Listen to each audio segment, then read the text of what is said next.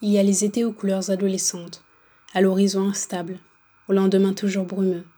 Il y a les étés qui valsent, ceux au cours desquels on perd la mesure, on enchaîne les rendez-vous, on travaille d'arrache-pied dans une tanière de solitude, on se tient prêt à consolider l'avenir, à parier sur le fait qu'il y en ait un.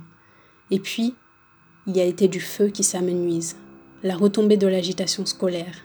Tout se tait, tout se terre, tout le monde part, sauf moi j'ai décidé de ne pas aller en colonie de vacances cet été. On ne peut pas se payer des vacances ailleurs et, du haut de mes 12 ans, j'en ai conscience. S'ouvre alors devant moi le dernier espace du rêve. Deux mois de juillet et d'août, préadolescent, avant de heurter de plein fouet la vie sans visage. Cet été-là, ma mère travaille, et mon père aussi. J'apprends que les lieux peuvent nous étreindre, comme des personnes. Je regarde, allongé sur le sol devant ma maison, le dernier ciel de mon enfance, dévoiler mon innocence brûlée par les deux bouts. Grandir, c'est parler d'une absence, mais sans s'illusionner. Alors voilà.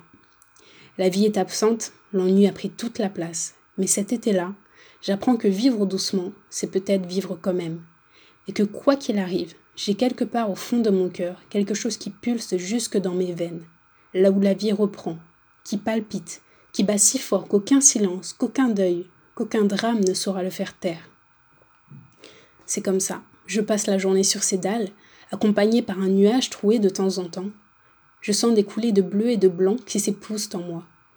Alors je me demande si personne n'a déchiré en secret la toile gracieuse mais si fine, si délicate que constituent mes souvenirs d'enfance. Je me demande ce qu'il va se passer désormais, et quelle est cette période si agitée dont on nous parle si souvent, cette adolescence bariolée, sanguine, ardente, violente. Après cet été, il me semble que je ne savais plus vivre doucement, que je ramassais les détritus d'une cour vide de formes et de personnes, à m'asseoir parfois sur le muret où quelques années auparavant les enfants sautaient, à me demander ce qu'il était advenu de ces ébauches de vie de passage, encore prêtes à être détruites.